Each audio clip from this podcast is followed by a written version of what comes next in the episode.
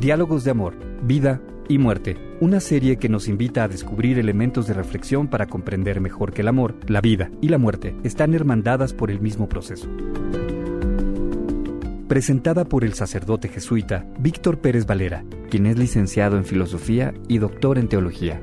Es catedrático de la Universidad Iberoamericana y su labor de docencia comprende temas tan diversos como antropología teológica, ética para abogados, teoría del derecho y filosofía del derecho. Además es autor de una docena de libros que cubren la misma diversidad de temas. Cada semana nos compartirá una reflexión sobre amor, vida y muerte. El perdón en la vida pública. El perdón se da en muchas dimensiones, también en la vida pública. ¿Podría el perdón trascender lo personal y adquirir una dimensión histórica?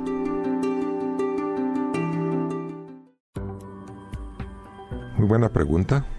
Mm, sí, el que perdona podríamos decir que restaura, aunque solo parezca hacerlo en pequeña escala, la integridad de su ser.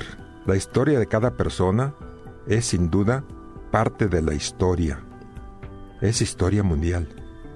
En otras palabras, cualquier cosa que un hombre o una mujer hace en el sentido del perdón, aunque fuera en secreto, toca más aún, modela la humanidad completa. ¿El que concede el perdón se trasciende a sí mismo? sí. Marco Tulio Cicerón, el gran orador romano, tiene ante Julio César tres grandes discursos. El más famoso es, a mi modo de ver, la defensa de Marcelo, la pro Marcello. Y ahí él refleja la grandeza del perdón. Mm, voy a recordar algunos párrafos muy conocidos de esta oración. Has superado a todos los vencedores de las guerras civiles, le dice a Julio César. Pero hoy, con el perdón, te venciste a ti mismo. Todos los que fueron tus enemigos perdieron la vida por su obstinación o la conservaron por, tu clemencia. Los que fueron tus enemigos son, por tu perdón, tus más fieles amigos. Venció en la guerra civil quien no fomentó su odio con la victoria, sino que lo reprimió con la comprensión. Ninguna de tus cualidades es tan admirable, le dijo a Julio César, ni tan digna de gratitud como tu misericordia. Los hombres nunca están tan cerca de los dioses como cuando salvan a otros hombres. Aquí conviene recordar cuál fue la reacción ante esta gran pieza oratoria. César también era un gran orador, pero admiraba muchísimo a Cicerón. Estaba sentado y en la mano derecha tenía una papeleta roja que significaba la condena, que podía ser el destierro sobre todo, de, la, de Roma. Cuando iba escuchando las frases tan emotivas de Cicerón, César iba bajando la mano y llegó un momento en que soltó la papeleta. Había logrado el perdón. Es una historia por demás interesante. Esto nos lleva a preguntarnos si en la vida pública se puede hacer de los enemigos amigos. Bueno, sí, hay un personaje que desde luego a mí me atrae muchísimo. No puedo decir que sea el más gran presidente de los Estados Unidos, puede ser que esto sea exagerado de mi parte. Abraham Lincoln tuvo varios enemigos políticos, pero ninguno tan agresivo como el general Stanton. Este lo despreciaba públicamente, lo insultaba, le llamaba el orangután, el eslamón perdido, y otros insultos que quizá no son dignos de decir del público. Bueno, cuando a la postre Lincoln ganó la presidencia, mandó llamar a Stanton y lo nombró ministro de guerra.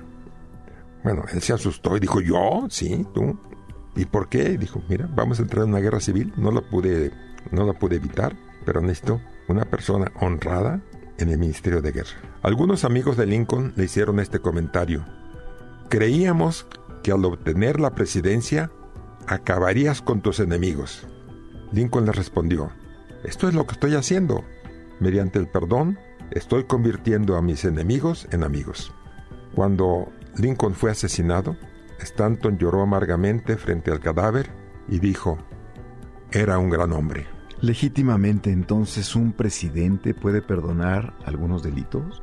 Mm, sí, en, desde luego en las constituciones de cada país aparece mm, esta facultad pues muy limitada del, presidente del país, ¿no? Pero probablemente ningún gobernante se ha distinguido tanto como Lincoln en otorgar el perdón a los que desertaban del ejército durante la guerra civil.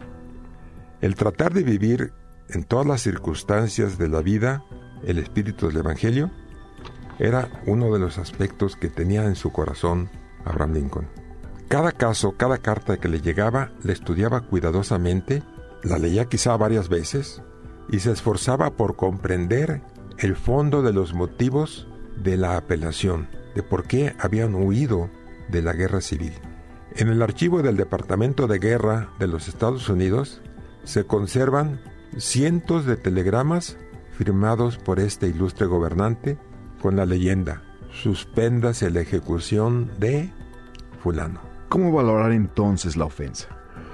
Mm, bueno, un gran filósofo moderno, Yankelevich, comenta, el perdón, al margen de toda legalidad, es un don gracioso del ofendido al agresor. Podríamos decir que se difumina la ofensa. En ciertas formas, condesciende, es como condesciende con la clemencia. Las heridas son para el sabio más insignificantes que unos arañazos. Apenas se percibe su existencia. Juzgamos de modo más tolerante. Casi se suprime, en ocasiones, el objeto del perdón. Algo semejante afirmaba también Abraham Lincoln. Un hombre no debe malgastar la vida en querellas. El resentimiento y la amargura no resuelven nada.